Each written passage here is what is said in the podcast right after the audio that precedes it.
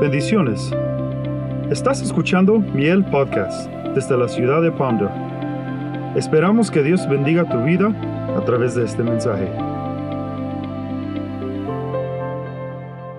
Muy bien. Capítulo 4, verso 1 dice, hermanos, la palabra del Señor. Escuchad la palabra del Señor, hijos de Israel. Está conmigo, ¿verdad? Porque el Señor tiene querella contra los habitantes de la tierra. Otra versión traduce, en vez de querella, ¿qué dice la Reina Valera? Contienda, que es lo mismo. Fíjese. Pues no hay fidelidad ni misericordia, ni conocimiento de Dios en la tierra. Esta palabra tierra no es el mundo, sino la tierra donde el pueblo del Señor vive. Porque ¿qué se puede esperar del mundo? Si está rodeado de tinieblas. Mas en Israel siempre hubo luz. En medio de las tinieblas, en medio del mundo, aquí estamos en pura tiniebla, pero nosotros tenemos luz. Entonces, eso, a eso se refiere. Dice el verso 2, solo hay perjurio, mentira, asesinato, robo y adulterio. Emplean la violencia y homicidios tras homicidios se suceden. Por eso la tierra está de luto y languidece todo morador en ella. Dice, junto con las bestias del campo y las aves del cielo, aún los peces del mar desaparecen. Hermano, o sea que cuando nosotros no entendemos, nos pasamos llevando hasta los animales. ¿Qué culpa tienen los animales por nuestro pecado? Por nuestra desobediencia. Mas, sin embargo, también se van. ¿Cree usted que los animales eran iguales en el huerto sin el pecado? No. Los animales en el huerto eran animales primero, no eran carnívoros. No comían carne. Eran animales muy diferentes. Pero cuando el hombre pecó, los animales se afectaron también. La tierra se afectó, las plantas se afectan, todo. O sea que nosotros, hermano, podemos hacer que el mismo ambiente se mejore o se empeore. Solamente nosotros. O sea, por la presencia que tenemos y por la palabra y por el conocimiento que tenemos. Pero bueno, yo quisiera, hermano, que esta tarde empleemos este tiempo, ¿verdad? Y lo podamos, hermano, nosotros eh, primero escuchar como dice aquí el verso que leímos, escucha la palabra del Señor, hijos de Israel. Eh, yo podría decir esta tarde, escuchemos la palabra, y digo yo también porque yo estoy acá, escuchemos la palabra iglesia de Cristo. Hoy, no es pueblo de Israel, hoy es la iglesia de Cristo. Eh, escuche la palabra, escuchémosla. Para ello tenemos que nosotros hacer, hermanos, eh, varias cosas. quizás, hermano, en aquellas personas que por alguna razón justificada, y Dios lo sabe, no pueden estar hoy aquí, ¿verdad? Por alguna razón no pueden estar. Pero, hermano, quizás, ¿verdad? Por lo menos están viendo ahí cómo lo hacen a través de un teléfono, de una tablet o de una computadora o por, de algún medio lo están tratando de oír porque no pueden estar aquí. Mejor fuera que estuvieran aquí. Pero por alguna razón no pueden estar, pero están esforzándose por hacerlo. Otros, hermanos, ni siquiera eso hacen. Y se justifica, Dios sabe, no puedo. Él entiende. Ok, Dios sí sabe. Pero también sabe lo que puedes hacer y lo que, lo que no quieres hacer. Y entonces nosotros tenemos que aprender eso, ya que nosotros estamos aquí, hermano, es porque nosotros, ¿verdad?, nos esforzamos. Tal vez usted trabaja de lunes a sábado y el día único día que puede quedarse dormido hasta la hora que usted quiera, una, dos de la tarde es hoy. Mas, sin embargo, usted se levantó, ¿verdad?, temprano y si, ¿verdad?, en casos de algunos, algunos casos muy aislados, casi no hay, pero por alguna razón, tal vez haya uno, o no haya uno, o vaya a pasar. Eh, hay personas, y especialmente las damas, ¿verdad?, toman, hermano, su tiempecito para prepararse y significa que si va a estar aquí a las 11 de la mañana en punto o, un poquito antes, tenía que levantarse mucho más temprano, cuatro o cinco horas antes. De veras, ¿verdad? De veras. Dije que tal vez no haya nadie. o tal vez, hermano, haya una persona o dos, o, no sé, ¿verdad? Pero significa más sacrificio. Entonces, hermano, eh, pero lo hizo, de alguna manera lo hizo. Y está aquí, eso es bueno, ya hizo una parte, pero ahora va a tener que hacer otra parte, hermano, eh, para poder atender lo que va a oír. Y luego, hermano, entender lo que oyó. No es igual atender a entender. Porque hay personas que se esfuerzan por, entender, por atender, pero no entienden. Entonces, si nosotros seguimos ese proceso, hermanos, ya logramos mucho hasta llegar, hermanos, a entender lo que nos dijeron. Pero falta otro paso. Y son pasos a dar. Entonces, ¿cuál es el otro paso a dar, hermano, donde se obtiene el éxito? Es obedecer. Eso es lo último. Obedecer lo que entendí. Me dijeron que no, es no. Hoy, mañana y siempre. Entonces, yo me voy a someter a eso que yo entendí y lo voy a guardar toda mi vida, hermano. No importa lo que tenga que yo enfrentar. Pero yo entendí y yo quiero obedecer. Y entonces ahí es donde vemos nosotros, hermano, el crecimiento, el desarrollo, el éxito en esas personas. No así aquellos que logran oír, logran entender, pero hay un proceso extraño, negativo que dice Santiago, oidores olvidadizos. O sea, dicen que bueno, es cierto, amén, sí, Señor, pero ya al rato se les olvidó. Oidores olvidadizos. Y ahí no hay victoria, ahí hay demanda. Porque no puede decir no oí, no sabía. No, no, no quisiste. No quise. Y entonces ahí hay un problema. Yo quisiera hablar, hermano, rapidito, ¿verdad? En este tema, que cuando el temor a Dios, el primero el conocimiento de Dios, se quita. Y eso, hermano, tiene, que saber usted que hay un adversario interesadísimo en hacer ese proceso, ese trabajo. Él busca todos los medios para que usted no conozca realmente a Dios. Él sabe que nosotros tenemos deficiencias, que tenemos desventajas. Y entonces Él se va a aprovechar de eso. Y usted puede decir, ¿verdad? No, hermano, yo conozco a Dios y yo le voy a respetar a usted, pero también yo tengo que ver su conducta, su comportamiento, porque usted dice que conoce a Dios. Y usted no me puede decir, no, a usted no le importa. No, sí me importa. Y también debe importarle a usted. Lo que significa probar que sí usted conoce a Dios. Y las manifestaciones de aquel que conoce a Dios, hermano, es que él voluntariamente o ella voluntariamente, hermano, adquiere un temor reverente a Dios. Porque sabe, hermano, que ese ser que él o ella ha conocido merece respeto. Por lo que es. Ni siquiera por lo que nos da. Por lo que es.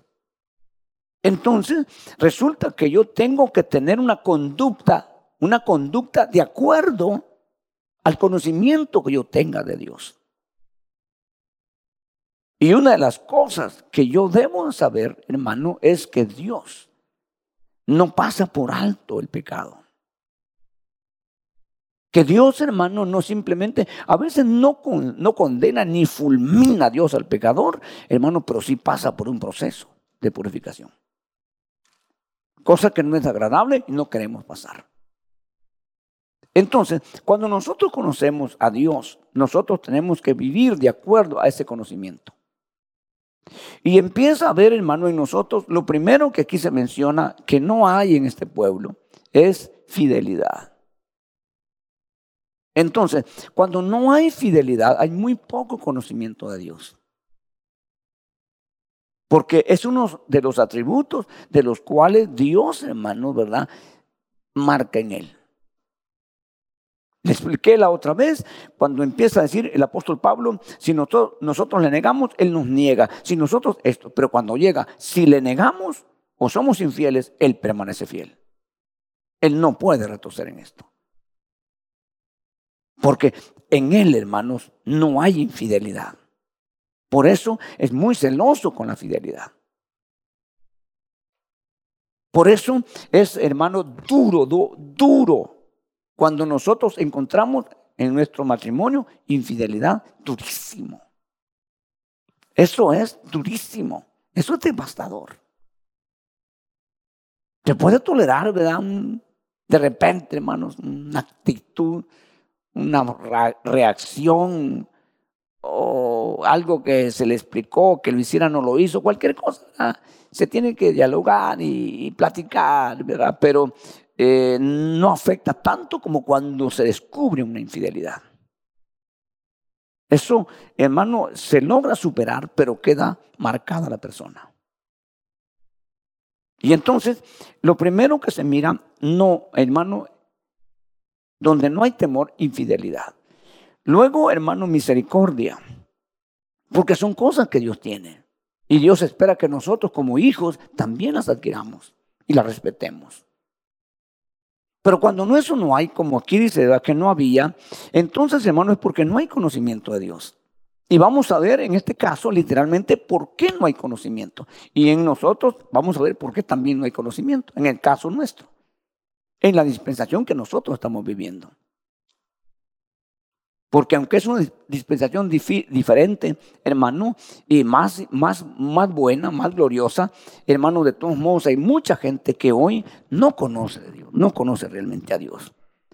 Realmente no lo conoce, no importa si está en una iglesia, tiene privilegio, hasta predique pero no conoce a Dios. Y vamos a ver su comportamiento. Hermano, eh, yo le puedo probar y voy a ir al Antiguo Testamento para ver, hermano, algunos ejemplos, ¿verdad? Como por ejemplo, los hijos de un sumo sacerdote, que en este caso son sacerdotes, para llegar a ser después, algunos de ellos sumo sacerdote. Pero dice la Biblia que esos dos muchachos no conocían a Dios, ni las costumbres de los sacerdotes. Y usted mira cómo se comportaban. Hermanos, llegaron a tal grado que en el mismo templo de Dios tenían, fornicaban o adulteraban. En el mismo templo de Dios. Porque ellos no conocían a Dios. Y eso es lo que hace la persona cuando no conoce a Dios. Entonces, hermano, cuando, cuando la persona, hermano, tiene poco o nada conocimiento de Dios, entonces empiezan a crecer estas cosas. Y por eso el mundo está, hermano, como está ahorita. Porque el mundo no tiene conocimiento de Dios. Ellos pueden tener conocimiento más o menos de su religión, pero no conocen realmente a Dios, porque nosotros lo comprobamos porque venimos de ahí. Yo le pregunto y honestamente respóndame, ¿usted conocía a Dios cuando estaba en el mundo? No. Usted decía que lo conocía, pero en sí no lo conocía. Entonces, está bien, pero ahora le pregunto, ¿usted conoce a Dios? Sí, usted conoce a Dios. Entonces, yo, hermano, también conozco a Dios y tanto usted como yo tenemos derecho de ver si realmente que nosotros probemos que si le conocemos o no. Usted no puede decir, ni yo tampoco, a mí no me importa, no se mete en su vida, no se mete en mi vida, y yo vivo mi vida, Dios sabe. No, no, no puedo decir eso. Yo tengo que probar que sí conozco a Dios por mi forma de vivir, por mi forma de comportarme. Y usted tiene el derecho de ver eso en mí y yo también de verlo en usted. Y entonces, hermano, es grato, es bonito, es hermoso, hermano, tener lo que se llama entre nosotros una comunidad con esos santos, hombres y mujeres, que hermano, que se respetan, que se aman de verdad. No estoy hablando en el sentido, hermano, ¿verdad? Eh, mezquino, sino de verdad. Si realmente un hombre de Dios, una mujer de Dios, se aman de verdad, se van a respetar y nunca se van a dañar. Nunca va a cometer, hermano, un, un, pecado entre ellos porque se aman, sabe que los dos se van a dañar. Y van a respetarse. Dentro de lo que cabe y, hermano, porque conocen a Dios. Saben cómo es Dios y qué le agrada a Dios. Pero cuando no pasa eso, hermano, ¿verdad? Entonces empieza a, crecer la mentira, el asesinato que está aquí, el robo, el adulterio, y luego se emplea, hermano, o sea, se accede a esto. Hermano, en la violencia, por ejemplo, hermanos, lo miramos en los grupos delictivos, hermano, en las mafias, en toda esa gente, hermano, en las pandillas, hermano, que la son violentos. Y la violencia es para que todos se rindan, para que todos tengan miedo. Eso infunde en el terror, de tal manera que, que nadie, hermano, dice nada ni acciona por el temor, por el pánico, por el terror que eso, hermano, infunden. Entonces, tristemente en este caso no es no son pandilleros ni son mafias. Es el pueblo de Dios. El que está en ese asunto, el que anda en esos caminos. Nosotros, bendito Dios, no tenemos toda la información de gente cristiana en lo que han, la han agarrado las autoridades. Hermano, y eso pasó, pasaron años. Parte de la iglesia la han, la han tomado, están detenidos, presos, algunos han muerto, hermano, por este tipo de delitos. Hermano, en la iglesia de, de nuestros tiempos se escucha lavado de dinero. Mucho de eso. Se oyen, hermanos, adulterios de líderes, hijos extramaritales dentro de la iglesia. Se oye, todas esas cosas tristemente se oyen probadas. No son calumnias, sino probadas. Todo es porque en un momento se perdió, hermano, realmente si un día le conocieron lo que significa lo que es Dios para ellos, y luego al perder el conocimiento se pierde el temor.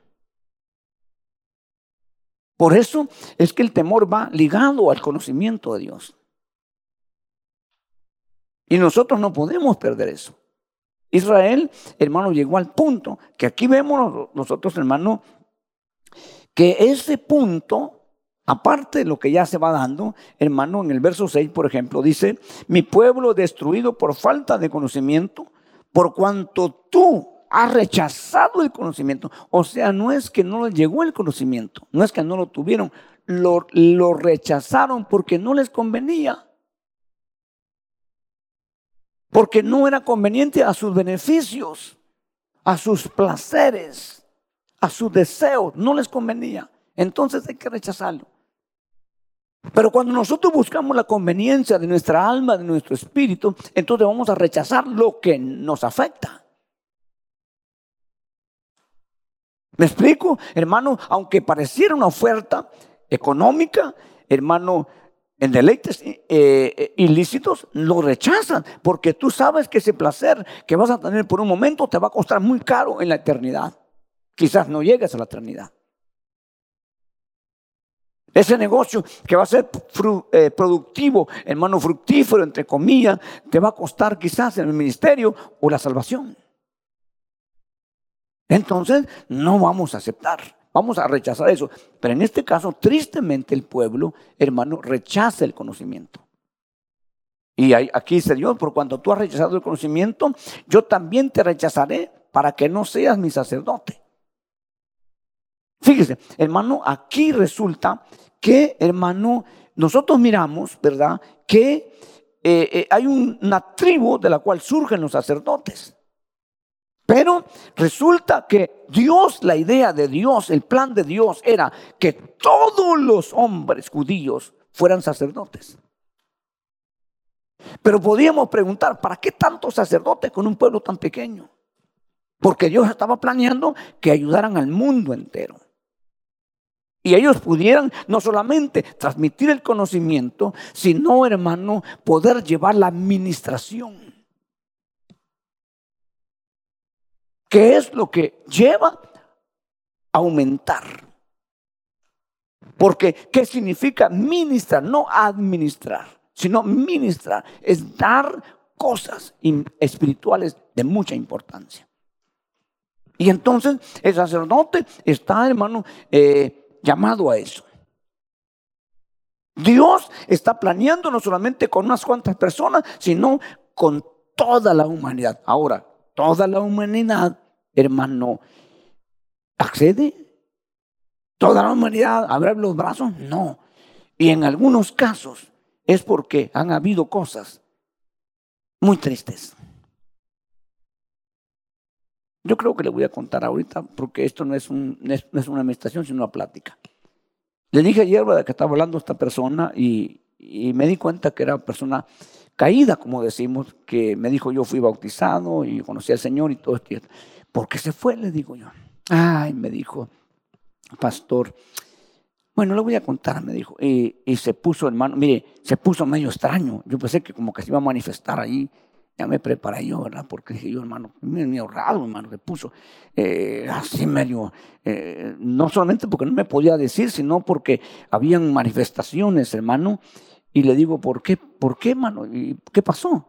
Me dijo, mire, hermano, me dijo, estaba tan bien yo ministrando, mira, tan bonito, los hermanos me ayudaron, me sacó el Señor de donde estaba y me empezó a decir, pero resulta que cuando estábamos en pleno culto, cuando estaba bonito todo, se, subió el pastor, me dijo, se levantó una persona y le dio cuatro balazos en el púlpito, cayó el pastor y la sangre se regó. Me dijo, nosotros salimos como pudimos, lo llevábamos las sillas, me dijo.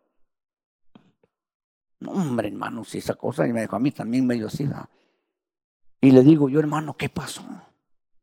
Y hermano, empezó ya, el hombre está traumado, empezó a manifestar traumas. Y le digo, ¿qué pasó, hermano? ¿Por qué lo mataron? El que lo mató, me dijo, era el, marido de la mujer con que el pastor se me metido.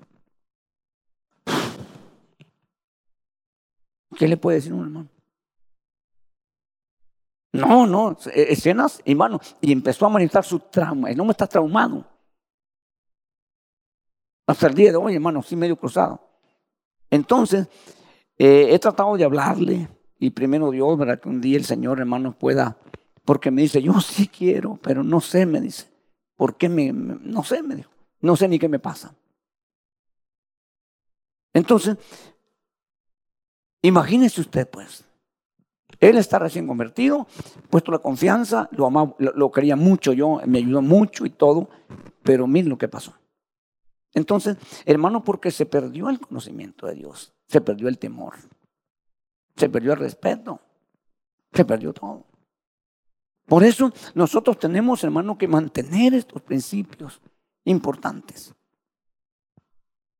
Porque aquí vemos, ¿verdad? Que yo dice, hermano, por cuanto perdiste el, no quisiste, rechazaste el conocimiento, yo también te rechazo. Y llega, hermano, hasta el punto que afecta, hermano, hasta toda la familia.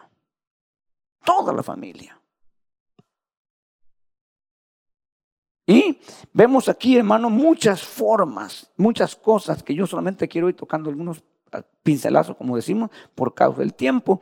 Dice aquí, hermano, verso 7, cuanto más se multiplicaron, más pecaron contra mí, cambiaré pues su gloria en afrenta. Porque Israel tuvo época, la época de gloria. En el mundo se habla de la época de oro. Usted sabe que México tuvo su época de oro en el cine. La época de oro. ¿Quién no quería llegar a México? De Europa, de todos lados. Su época de oro, la del cine. ¿Verdad? Ellos hablan así. Pero Israel tuvo su época de gloria. Nosotros tenemos ahorita nuestra época de gloria. Estamos ahorita en esa época. Aunque usted no lo mire y aunque usted no lo sienta, es nuestra época de gloria. El mundo será, hermano, devastado. De hecho, está siendo devastado el mundo. Mas, sin embargo, nosotros tenemos la cobertura, la protección de Dios. Tenemos la promesa, tenemos la presencia. Tenemos muchas cosas, hermano. Que hoy debemos nosotros, hermano, agradecer, abrazar y no soltar. Porque si no soltamos eso, Dios no nos suelta. Nunca. No importa lo que pase. Uno tiene temores a veces, hermano, por lo que pasa, por lo que se oye, por lo que se dice. Mire, hermano, aunque la tierra se desaparezca, Dios te lleva a ti. La tierra se puede hacer pedazos, pero tú quedas intacto. Porque el que hizo la tierra y los cielos, los cielos y la tierra, está contigo. Eso hay que apreciarlo, pues. Eso hay que entenderlo, hermanos. Entonces, va a ir conociendo más de Dios, significa ir respetándole más, adorándole más. Hermano, eh, glorificando su nombre comportándose, conduciéndose, ¿verdad? Hermano, eh, tanto esto dentro de estas cuatro paredes como fuera de estas cuatro paredes. Pero hay personas que ni dentro de estas cuatro paredes se comportan como hijos de Dios. Ni siquiera aquí. Imagínese usted afuera. Sí, hay personas, hermano. No les importa, no les interesa, no, no, no, no, no, tienen, no miden no tienen realmente un, conocimiento como deben de tener. Está bien aquellos que vienen llegando, hermano del mundo, porque están fuera, pues, pero los que tienen ya rato están adentro. ¿Sabe que nosotros aquí no somos dueños de nada? Ni usted ni yo, como va a decir, mis cosas, mis propiedades. Todo esto que está aquí es de Dios, incluyendo nosotros. Somos de Dios, propiedad de Dios. Entonces, significa, hermanos, que usted y yo debemos cuidar estas cosas con celo, porque son propiedad de Dios. Debe de cuidar usted su cuerpo, su vida, porque es propiedad de Dios. Usted no puede deteriorar y destrozar, hermano, su vida porque es propiedad de Dios. Sí, sí tiene conocimiento. Entonces, tiene que ir, hermano, eh, eh, sintiendo dolor cuando usted comete un error. De repente mintió, usted siente feo, hermano, que mintió feo. Porque no es su costumbre. Porque no es su medio de vida. Por causa del temor, usted está deshaciéndose de la mentira cada rato. Ya no digamos toda la lista que está aquí, hermano. Todo eso desaparece de usted. ¿Por qué? Porque usted es hijo de Dios, usted es hija de Dios, usted conoce a Dios. Usted sabe quién es Dios. Y usted ha aprendido, hermano, a amarle, a respetarle, a honrarle. Porque si nosotros, hermano, reconocemos a Él como Padre, que es nuestro Padre, también merece Él una honra como Padre. ¿Me explico? Él merece una honra como padre. Y entonces, como resultado de esa honra que usted le da a él como padre, también le honra como hijo. Y por eso se cumple lo que él dijo, yo honro a los que me honran. ¿Sí? A veces un poquito de, sacrificio, pero vale la pena. Vale la pena. Entonces, mire, pues podemos seguir aquí, hay muchas cositas bonitas, hermano, pero eh, tenemos que avanzar. Son tres capítulos nomás, hermano, pues de todos modos hay que avanzar. Capítulo 5, verso 1. Oí estos sacerdotes, aquí ya va, hermano, al líder. En este caso son individuos, hermano, que tienen la responsabilidad, que tienen el deber. Sacerdota significa una persona instruida, una persona que se le ha enseñado. Una persona que no puede decir, yo no sé, no sabía, no, debemos saber. A nosotros no se nos permite, nosotros no podemos excusarlo diciendo, hermano, eh, es que yo no sabía, hermano, no sabía. ¿Cómo que no sabía? Yo tengo que saber. Es mi responsabilidad. Oíd estos sacerdotes y estad atentos, casa de Israel, casa del rey, escuchad, porque para vosotros es el juicio, pues lazo habéis sido en Mispa y red tendida sobre el tamor. Y luego aquí dice, mire, verso 2, los rebeldes se han ahondado en la perversión. ¿Qué son los, lo contrario a rebeldes? Obedientes, dóciles, ¿verdad? Entonces vamos a ver, hermano, que los temerosos de Dios, los hombres y mujeres que hemos decidido, hermano, ¿verdad? Callamos, miramos cosas, oímos cosas, aún dentro de la iglesia, y nos callamos, porque nosotros no vamos a seguir en ese juego ni en esa ruta. Pero, ¿qué pasa con los, aquellos que tienen problemas con la rebeldía? Ah, pues sí, él lo hace, yo también. Ah, no importa, ya pensaba aquí, pero no. Así los rebeldes. Entonces, hermano, en este caso, por culpa de la conducta de Dios, el comportamiento, los rebeldes, según estamos viendo aquí, ¿verdad? Dice, y los rebeldes se han ahondado en la perversión, se pervertieron. Esto ya significa mucho. No así, hermano, cuando tú muestras el temor a Dios, el respeto a Dios, hermano, eh, la gente aún inconversa, eh, de repente a, usted estado en un lugar que de repente dicen una palabra fea y perdón, le dicen, perdón, disculpe, disculpe mi, mi, mi, mi forma de hablar, disculpe. Uno no dijo nada, ¿verdad? Pero ellos sienten que hicieron algo indebido que faltaron el respeto a usted como persona. Cuando, cuando ellos se comportan así, ¿verdad? Pero cuando hay una persona, hermano, que realmente muestra, que conoce a Dios y muestra el respeto a Dios, infunde ese conocimiento, ese temor, ese respeto, que es lo que debemos ser nosotros, todos. Pero resulta que lamentablemente, hermano, ¿verdad? Eh, cuando nosotros no, hermano, eh, a nosotros como pastores nos toca juzgar en algunos casos. Y, a veces no quisiera yo, pero vamos a tener que profundizar un poquito. Y voy a hablar de qué. Un pecado, por ejemplo. Entonces me tengo que enterar, ¿qué pasó? Explícame. Dime con detalles. No, no te voy a preguntar todos los días ni otra vez, pero quiero saber ahora. ¿Qué pasó? Y dime con sinceridad. Entonces, hermano, empieza la gente a decir, así, hermano, es que mire, que fue. Siempre tratamos la manera de a quién culpamos. Pero hay gente derecha. Sí, no, yo fui, yo hice esto y esto. Entonces, hermano, en la ley se juzgaba y se cuidaba de que cuando hubiera un error o un pecado, no se usara la palabra que se llama alevosía. ¿Qué significa la palabra alevosía? Significa planearlo. Significa arreglar el asunto.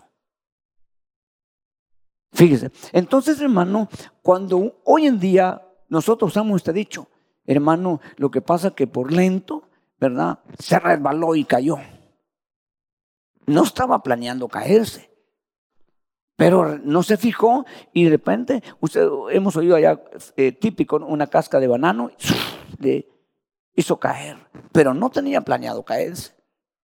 Lo que pasa es que no se fijó y se paró en algo y cayó. Eso es más fácil tratarlo. Cuando la persona buscó cómo caerse. Eso es muy diferente. Y se nota, hermanos, porque cuando uno encuentra personas, ¿verdad?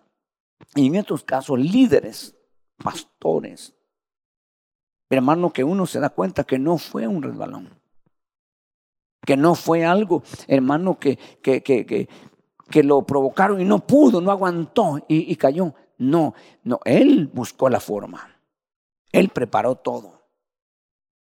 Entonces, eso no es una caída así de sorpresa o de repente. Entonces, en esos casos se tiene que ver que dentro de esa persona, hermano, hay un gran problema. Y si no lo corrige hoy, esto va a progresar y va a subir más. A tal grado que aquí vemos que en el verso 4 dice, hermano, no les permiten sus obras, verso 4 del 5, volver a Dios. Si eso fuera liviano, nosotros nunca habríamos podido llegar a Cristo, porque nosotros estamos haciendo obras malas. Pero no está hablando de inconversos, está hablando de gente que conoció un día. Usted mira a personas que usted les evangeliza y les habla. Aparte de esta persona que le digo yo, hermano, que tengo que ver cómo el Señor me ayuda, ya que tengo la oportunidad de hablar, hermano, eh, me, pueda este, permitir el Señor. Eh, ayer hablamos un buen rato y yo espero una oportunidad, no sé, ¿verdad? No sé, hermano. Eh, me llamó y me dijo, gracias, pastor. Me dijo en la noche, porque yo no, yo no he podido ir a la iglesia, me dijo, pero la iglesia vino a mí, me dijo por las palabras que usted me dijo. Entonces, primero Dios, un día, hermano, ¿verdad? Este, pueda, este, eh, viendo ese punto, si es cierto, porque a mí no me consta, pues si es cierto lo que él dice, hermano, Dios tendrá misericordia, porque es un asunto bien terrible, ¿no? Pero hay otros que no, hermano. Entonces, cuando uno les habla, hermano, yo he visto personas llorar y me han dicho, pastor, yo sí, ahora sí, pero no pueden. Hermano, al rato, a los días, no pueden. Entonces, aquí dice, ¿por qué no pueden? Porque hay un espíritu de prostitución dentro de ellos y no conocen al Señor. Se les ha quitado totalmente la facultad de conocimiento. Y esta es la forma como opera el enemigo. De esa forma opera porque él sabe que Dios opera en una forma espiritual. Le voy a explicar. Hermano, hay enfermedades que son simplemente enfermedades, pero hay espíritu de enfermedad. Hay personas que, por ejemplo, hermano, eh, tienen el mal hábito de tomar, pero hay personas que tienen un espíritu de alcoholismo. Hay personas, hermano, y así el enemigo trabaja de esa forma porque de esa forma aprendió cómo trabaja Dios. Por ejemplo, hermano, nosotros tenemos la costumbre a veces de orar, ¿verdad? Y ya sentimos la necesidad de orar. Pero es muy diferente cuando es un espíritu de oración que entra en ti. Ya no puedes vivir sin orar. Hay personas que tienen, hermano, verán muchas cosas así, hermano, pero cuando es un espíritu de Dios, es lo que tuvo Jesús estando en la tierra. Hermano, lo que Isaías dice, espíritu de conocimiento. Eso es más grande que el intelecto nada más. Cuando ya hay un espíritu de conocimiento, hermano, nadie te puede resistir. Nadie te puede resistir. Y es lo que pasó con Esteban. Hermano, ese hombre que no sabemos en qué estaba ocupado, simplemente un diácono. Pero cuando lo oímos hablar, ese hombre tenía mucho conocimiento y mucho poder. Dice que, hermano, no podían resistir el espíritu de conocimiento que había en Esteban. Eso es muy diferente, mucho, mucho más superior. Como hay a veces espíritu de torpeza, que es lo opuesto. La gente, por mucho que se esfuerce, no le entra porque hay un espíritu de torpeza. Que muchas veces lo adquirió en la misma casa de los padres. Quizás ya nació con esa tendencia, pero empezamos a decir, eres un torpe bueno para nada en la casa. Entonces, hermano, el Espíritu encontró la bienvenida. Y sí hay gente, hermano, muy torpe, muy torpe.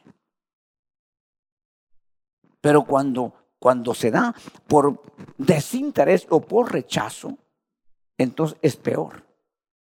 Les impedía. Ya no podían venir. Entonces, hermano, Dios eh, nos tiene aquí, ¿verdad? Porque nosotros eh, venimos con necesidad de oír, necesidad de aprender y Dios es nuestro maestro. Dios nos va a enseñar. Y vamos a salir de aquí, hermano, con algo nuevo. Con alguna enseñanza, de alguna forma, hermano, que nos va a llevar a nosotros, hermano, a reflexionar, a renunciar quizás en nuestros caprichos, nuestras cosas que tengamos, porque no nos va a llevar el capricho a ningún lado. Entonces, hermano, el capricho es el, motor impulsador que usa el diablo. Entonces nosotros tenemos que rechazar eso. Y es nato en la gente, en su humanidad.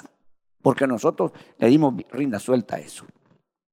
Y algunos más que otros. ¿Sabe que en la familia hay niños más caprichosos que otros? Todos somos caprichosos, pero unos más que otros. Entonces, aquí, hermano, es una cosa bien seria y nosotros tenemos que pedirle a Dios que nos ayude, hermano, a vencer, a rechazar. y si hay un momento en la vida en la que usted, hermano, y yo no podemos, pidamos ayuda. No es rebajarse, no es humillarse, no es el motivo de crítica, por supuesto, a personas que le pueden ayudar y decirle, hermano, ayúdeme. Eh, nunca use usted la, hermano, ¿puede orar por mí? ¿Verdad? No, no, diga siempre, hermano, ayúdeme a orar.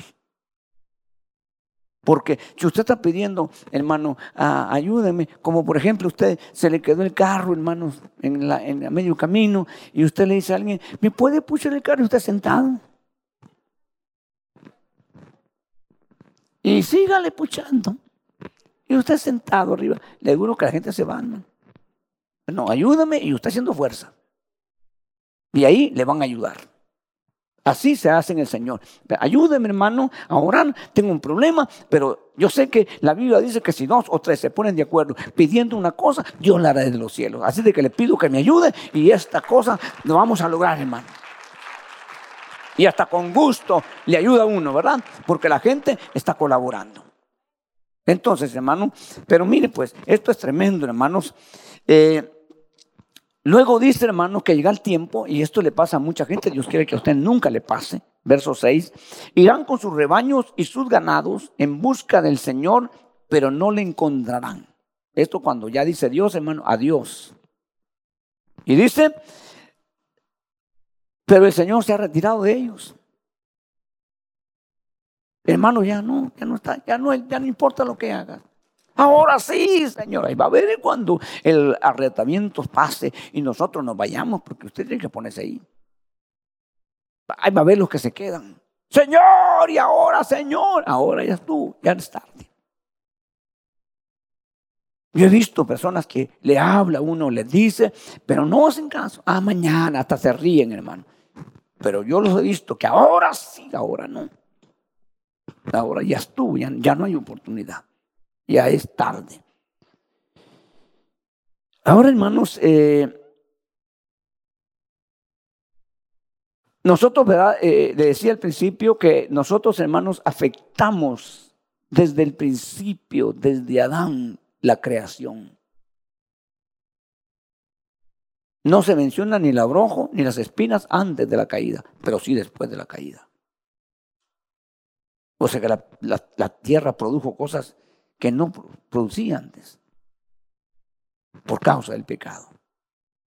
Pero dice el apóstol Pablo en el libro de Romanos que la misma naturaleza gime con gemidos, hermanos profundos, esperando el día en que los hijos de Dios se manifiesten. Porque sabe que ahí la naturaleza recuperó otra vez lo que era. afectamos, afectamos, afectamos o bendecimos. Cuando usted se ciñe, cuando usted se, se, se, pone, hermano, entonces usted no solamente marca la diferencia en su vida, en su generación, sino que usted ayuda a los demás. Tarde o temprano van a llegar aún aquellos que le criticaron a, a pedirle ayuda, a decirle cómo hacer, que usted les explique, que usted les enseñe y usted es una persona sin resentimientos. Tal vez le dañó, le afectó, pero sabía usted que no era ni la persona, sino que el mismo diablo. Entonces la persona ahora viene en busca de Dios, usted ayúdele. Pero eso es cuando usted se ha mantenido y se ha conservado, sin permitir que el enemigo dañe lo interior de usted. Y se logra por el conocimiento, por el temor de Dios. De lo contrario, olvídese, hermano, va a ser crítico. Bueno, sigamos, hermano. Eh, son tres capítulos y tenemos que sacarle, le dije el jugo, lo que, podamos. Verso 1 del capítulo 6 dice, venid, volvamos al Señor, pues Él nos ha desgarrado y nos sanará. Nos ha herido y nos vendará. Fíjese pues, hermano. Pero esto no va a ser con esa generación ni en ese tiempo. Esto va a ser mucho más después. Esto se espera que lo va a hacer Israel un día. Verso 2. Nos dará vida después de dos días. Si nosotros hacemos la suma del cielo, hermano, del cielo, no la tierra, del cielo. Si la hacemos en la tierra es, hermano, mil años aquí en la tierra y luego hacemos la suma en los cielos, un día en el cielo. Eso es lo que la Biblia dice. Mil años para el hombre es como un día para en el cielo, al Señor. Un día en el cielo, mil años en la tierra. Entonces, cuando nosotros hacemos la suma, que es Dios hablando, entonces significa dos días, dos mil años. Si usted se ha dado cuenta, hermano, nosotros estamos cruzados en el calendario, ¿eh? ya se lo dije. Nosotros estamos, hermano, en un con un calendario alterado. Con un calendario, hermano, hecho al, gusto del hombre. Y se llama, el calendario que nos rige hasta el día de hoy, se llama gregoriano. Entonces, pero nosotros, hermanos, no podemos, si queremos, de acuerdo a la Biblia, no podemos, no, no nos da la matemática. De acuerdo a ese calendario, nosotros estamos en, año, en el año 2021. Sumado los años pasados, estamos ya nosotros, hermano, como casi seis mil años, como el año seis mil ya. Pero cuando vamos al calendario judío, que es el más, el más acertado, el más cercano, tienen los, los rusos tienen su calendario, los chinos tienen su calendario. Pero cuando vamos al hebreo, entonces nosotros estamos, hermanos, cerca del año 6000. Y ellos esperan que en el año 6000 suceda algo en la tierra. Estamos en el 5000, eh, 5800, eh, 900 y algo. Son pocos años que quedan para el 6000. Entonces, hermano, en el año 6000, dicen ellos, por todo lo que ellos, ¿verdad? Han visto que ha hecho Dios, interviene Dios de una manera tremenda. Entonces, dice, nos dará vida después de dos días y al tercer día nos levantará. O sea, escuchen, dos mil años, hermano, de la muerte de Cristo, de acuerdo al calendario hebreo, si eso se sigue así, terminando el 2000 del calendario hebreo, comienza el 3000. Pero el 3000, hermano, es el año en que Cristo reina, la, gobierna la tierra, porque son mil años. Y es la oportunidad para los judíos, ya no para los gentiles. Este es nuestro tiempo de nosotros, así de que aprovechémoslo. Porque el libro de Hebreos dice que cuando la plenitud de los gentiles entre, se cierra el tiempo. Se cierra la puerta como en el arca. Ya no hay más oportunidad para los gentiles. Empieza el trato de Dios para con Israel. Es un periodo difícil, tremendo, hermano, donde Dios los va a dejar a los judíos un, ratito, hermano, en las manos de los enemigos, que es lo que nunca han querido, que es lo que han pedido que no pase. Aún David. ¿Sabe que cuando David pecó, el profeta llegó y le dijo, mira, dice Dios que te da tres oportunidades. Porque, porque te va a tratar, David. No va a pasar por tu pecado. Uno, Dios te puede tratar por medio de la naturaleza. ¿Qué es el trato por la naturaleza? Dígame. Temblor, tornado, inundación, y esas tres cosas que he mencionado son crueles. Por una inundación se acabó la humanidad. Los temblores no queremos ni saber de ellos. Los tornados nos llevan para el cielo, pero nos vuelven a, soltar. Y dijo David, hermanos, no, por la naturaleza no. dijo, entonces, las manos de sus enemigos, no, dijo, tampoco. Bueno, la última le dijo, en las manos de Dios, ¡ay! dijo, en las manos de Dios, porque sé que Él tiene misericordia. Pero aquí, esta, este, este, esto que viene ahorita no es tres choice. No, aquí no hay choice. Para usted y para mí, esta es la oportunidad. Entonces, hermano, luego Jesús viene, hermano, después del periodo, después de la gran tribulación, Jesús viene a la tierra y está por mil años. Y ahí es donde el pueblo es levantado. Es tan levantado y tan, tan, hermano, respetado el pueblo de Israel que por ley todas las naciones y las personas que no son judíos van a tener que ir todos los años a Jerusalén. Y van a tener, van a tener que llevar ofrendas. Si no, simplemente no llueve. Y si no hay agua, no hay vida. Así dice la Biblia. Entonces, al tercer día nos levantará. Esto es profecía. Esto es lo que está profetizado para ellos. Ok, nosotros no podemos, hermano, arriesgarnos, ni exponernos, ni siquiera a quedarnos a la gran tribulación.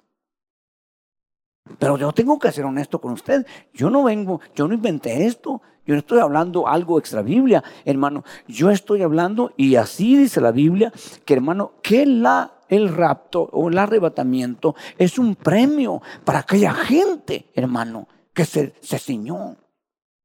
Aquella gente que dijo, no, hermano, esto es serio, y yo voy a, yo voy a, yo me voy a ceñir. Yo no le voy a rentar suelta a mis pasiones. Yo no voy a darle suelto a los vicios que el mundo me ofrece. Yo no voy a hacer eso. Yo me voy a conservar para Dios y no me importa lo que tenga que sufrir. Usted piensa que este tipo de gente, hermano, que puede ser usted, puedo ser yo, y aquel que dice, ah, viva la flor, que la mía es la mejor. Ah, de todos modos, Dios es misericordia. ¿Usted cree que, eh, hermano, Dios va a hacer lo mismo con esos y con aquellos? No, no, sería injusto Dios. Y Dios no es injusto. Yo lo que encuentro en la palabra es, hermano, por cuanto has guardado mi palabra, yo te guardaré de la hora de la prueba que ha venido a esta tierra. Pero ¿qué es los que no guardaron? No hay promesa para ellos en ese sentido. Y eso es importante para nosotros, hermano, y, y debe usted saberlo y debo yo saberlo. Entonces, verso 4. ¿Qué haré contigo, Efraín? Fíjese. ¿Quién es Efraín? ¿Quién es Efraín, hermano? Usted debe saber. ¿A quién? Ajá. El hijo de Jacob. El hijo de José, literalmente, biológicamente, hijo de José, el segundo hijo de José. ¿Se acuerda cuando lo bendijo Jacob, hermano? Y vino José y dijo, este es Manasés, mi primer hijo, se lo puso aquí, y este es Efraín, se lo puso aquí, para que bendiga primero a Manasés como primogénito y luego a Efraín. Cuando Jacob así, hermano, no miraba muy bien, ahí sí no miraba bien casi, y le dijo, le dijo este, aquí está, aquí está, le dijo, este Manasés, y aquí está Efraín, y, dijo, y le hizo este Jacob así, hermano. Y se lo quiso quitar José. Le dijo, no, no, papá, le dijo, este no, está bien, yo sé, lo sé, le dijo, también él va a tener bendición. Pero cruzó las manos para bendecir con la diestra a Efraín. Efraín significa fructífero, o sea, líder, por, por mandato de Dios. Entonces, pero aquí, hermano, ¿qué voy a hacer con Efraín? Si se corrompió, porque Efraín fue el primero que se fue para Samaria. Él no se quedó con Judá. Él no le importó lo que habían dicho de él y lo que iba a hacer Dios con él. Se fue para Samaria y se corrompió. Entonces dice, ahora, ¿qué voy a hacer yo con Efraín? Dice Dios, hermano, ¿qué haré contigo, Judá? También se fue arrastrado. Porque vuestra lealtad es como nube manantial, muy liviana. ¿Ha visto usted, hermano? Cuando amanece nublado en la mañana, especialmente en Los Ángeles, ¿verdad? En la mañana siempre. Ahí, pues el humo y todo, pues ya no tiene, si es neblina o, es humo, ¿verdad? Pero, hermano, en, la, en las montañas de repente amanece así nublado y viene el sol, desipó la dicha neblina. Se fue así. Pero cuando es una tormenta, una nube sólida, el sol no le hace nada más que derretir y dejarnos caer una torrencial de agua. Entonces, hermano, nosotros qué somos? ¿Verdad? Esa nubecilla, hermano, que hoy somos cristianos, consagrados mañana más o menos, y pasado ya nada. O somos cristianos, hermano, aunque no llueva. Aunque diga llorando, hermano, sí, conmovido, con problemas, con dificultades. Cuando sería fácil decir, se acabó, ay, se, se quedó, me voy. Pero tú dices, no me voy. Pase lo que pase, yo no me voy a mover de aquí, porque aquí me trajo Dios. Yo como pastor he oído tanto esto, hermano. Pastor, aquí me trajo Dios y aquí no me voy, pastor. porque esta es mi casa. Amén, le digo, está bien. No hay problema. Espérese, que vengan los huetazos a ver si es cierto. Hermano, ya algunos ni les digo, no, que no se iba a ir usted, pues. ¿Por, qué se va? ¿Por qué se va? Hermano, no le hemos, no le hemos ofendido, no hemos pecado contra usted.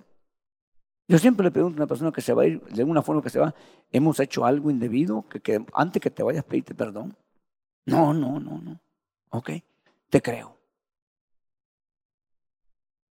Aparte de esta pandemia, hermano, hubieron muchos movimientos este año. El año pasado y este año, muchos movimientos. Mucha gente no ha vuelto. Desde hace un año no ha vuelto. No sé si va a venir, primero que sí, hermano. Pero Dios me habló a mí.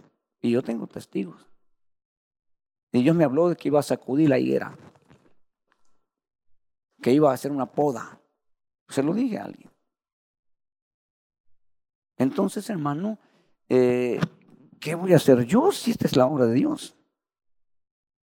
No me voy a entristecer, ni voy a cuitear, ni me voy a... No, esta es la obra de Dios. Dios sabe lo que está haciendo. Yo no sé a veces, pero Dios sí sabe lo que está haciendo. Aleluya. Pero yo le pregunto a usted, hermano, le pregunto a usted, ¿verdad? ¿Se va a mover usted en un lugar que Dios lo llevó solo porque no le complacieron? Solo porque su capricho, hermano, pudo más que la voluntad de Dios. Perdió a donde vaya. A donde vaya.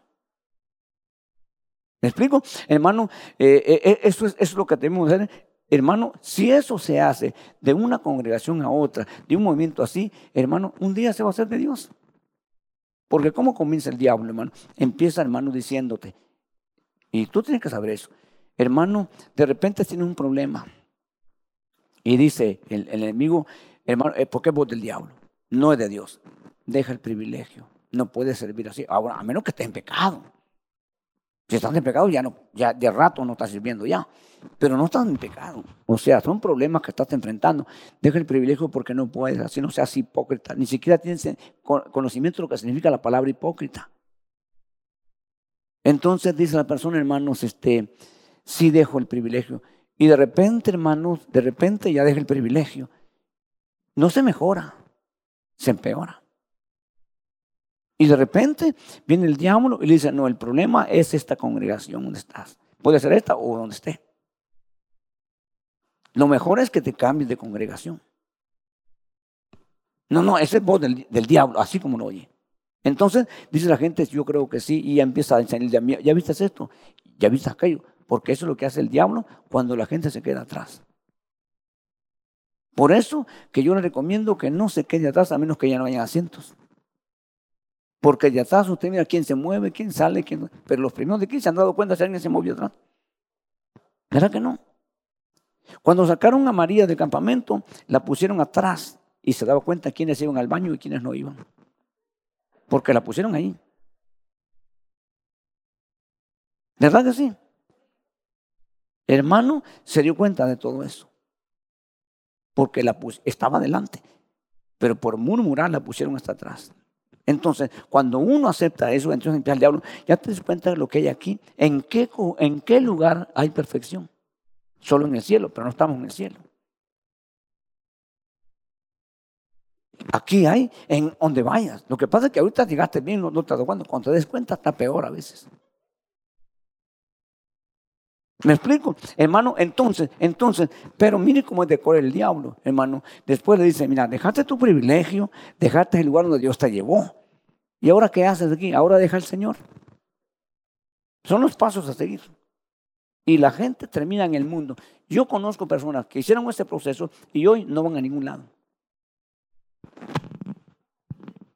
Hermano, dicen, pero aquí estoy en mi casa. Sí, pero la Biblia dice, no te dejes de congregar como algunos tienen por costumbre. Dice la Biblia, no, no yo. Entonces, ciñámonos, ciñámonos, luchemos, somos guerreros, somos gente de convicción, somos gente de valor, somos gente, hermano, importante, somos gente que Dios tiene plan con nosotros. No, vamos no somos cobardes, No somos, como dice el apóstol Pablo, de los que retroceden. No somos de esos, sino los que perseveran. De los que luchan. De cuando se ponen las cosas serias dicen, pues entremos, hermano, en el nombre de Jesús, vamos a salir adelante. Aleluya. Y de eso se agrada a Dios. Y eso resaltan, resurgen, hermano, de la nada. El mundo hoy se oye un, desastre, incertidumbre, no saben qué hacer, los, los, inversionistas no saben si invertir o guardar su dinero, no saben qué hacer, y otros están haciéndose millonarios, porque encontraron este caos una oportunidad de enriquecerse. ¿Me explico? Entonces nosotros debemos de entender este punto.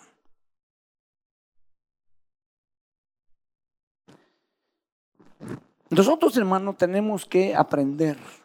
Dije, conocer a Dios significa una buena conducta, un buen comportamiento, una forma de vida de acuerdo a lo que tú que conoces de Dios. Aquí y donde estés. Y con eso haces que agradas a Dios. Y si Dios se agrada de ti, la tienes hecha. Eso dijeron los dos espías. Si Dios se agrada de nosotros, esos gigantes que ustedes dicen serán el pan de mañana. Eso dijeron ellos. Pero hay más de eso. Hay más que agrada a Dios. No nos quedemos ahí. ¿Qué es lo que sigue?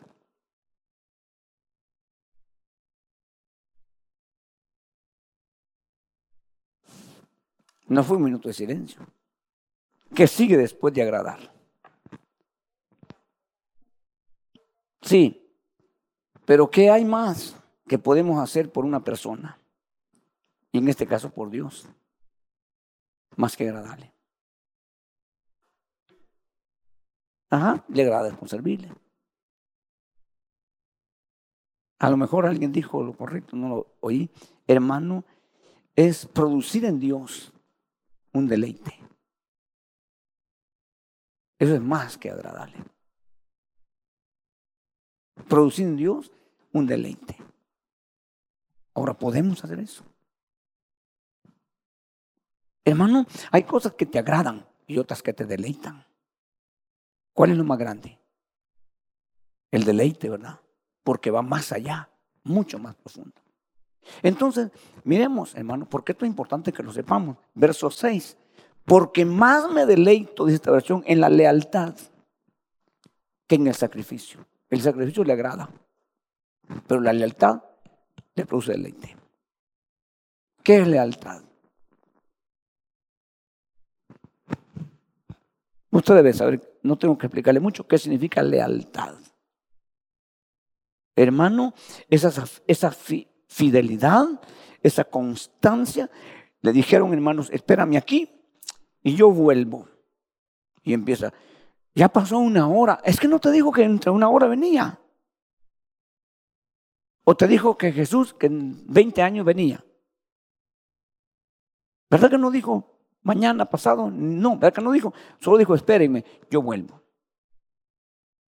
Entonces, el que tú estés ahí esperando, a pesar del sol, a pesar de la lluvia, a pesar de todo, estés ahí, significa lealtad. Son los soldados que se quedan en guardia, parados ahí contra todo lo que venga contra ellos. Lealtad a la patria, al batallón o al ejército, a costa de sus vidas. Entonces, más me deleito en la lealtad que en el sacrificio. Hermano, aunque el sacrificio de Jesús o el que hizo Jesús es el perfecto, el único, más que el sacrificio, porque lo dijo, lo dijo el Padre antes de sacrificar al Hijo, antes que muriera. Este mi Hijo amado, en quien se complace mi alma, en el cual me deleito. Traducido, se puede también traducir. Antes del sacrificio. Porque no había muerto Jesús cuando, cuando el Padre dijo eso. Entonces, nosotros, hermanos, debemos, y algunas veces, algunas veces, Dios no pasa por alto nada. A veces, e, el momento peor de tu vida, es el momento más preciso para demostrar lealtad y producir deleite a Dios. Quizás hay momentos en la vida, ¿no? En que uno está, no, está, no está preparado, no, no es el mejor momento como para saltar, brincar. Es el peor momento quizás para quebrarte, para, para llorar, para, hermano, rendirte y derretirte a la presencia de Dios. Y Dios que conoce todas las cosas sabe que es el peor momento humanamente hablando tuyo. Pero ¿qué dirá Dios, hermano? A pesar de la situación que está pasando, a pesar de todo lo que está atravesando, sin embargo, cuando se trata de adorar, lo hacen. ¿Cómo nos cuesta adorar? Cuando estamos sanos, tenemos comida, tenemos todo. A veces, de repente, ya nos quitaron el trabajo y decimos, hermano, ¿y ahora cómo le voy a hacer? Y pasa la adoración y está pensando, ¿cómo le voy a hacer? ¿A dónde voy mañana a aplicar? ¿Dónde voy a buscar trabajo? No tengo, Señor, y ahora, y pasa el momento de adoración. Solo nos quitaron el trabajo. Alargán feliz estuviera. Pero ¿qué tal si te pasara lo que le pasó a Job? Perdió a sus hijos, su ganado, todo. En un momento se fue todo. Pero dice que el hombre se postró y adoró. Y dijo estas palabras, Dios me dio todo esto, incluyendo a mis hijos, Él me los quitó. Sea bendito su nombre. Y postrándose, le adoró. ¿Qué pensó? ¿Qué dijo Dios en los cielos? Era el peor momento para ese hombre. Para llorar, para renegar, para hacer cualquier cosa. Cambió ese momento para adorar. No te, no te imaginas los movimientos que hay en el cielo, el corazón de Jesús, cuando se, cómo se pone cuando tú y yo hacemos eso. cuando tú estás en los peores momentos. El hombre que ya, ya no está aquí, ya no está aquí, se murió. Bueno, lo asesinaron en un problema. Yo creo que algunos saben ustedes, el que compuso el cántico ese, que no me falte, Señor, tu presencia. ¿Sabes cómo lo, ¿sabes cómo lo compuso ese momento? Cuando su mujer casi lo, lo deja porque dedicado el hombre a servir a Dios. Cuando el peor momento empezó, que no me falte, Señor, tu presencia. Por ejemplo, el encabezado dice, no importa lo que estás pasando, puede ser este momento, puede ser aquello, puede ser lo otro, no importa. Y ahí surgió el cántico. En esos momentos hasta tus amigos a veces, por eso dice, puede faltarme el amor de un gran amigo la comprensión de un gran hermano. Puede, pasar eso. Y estaba viviéndolo.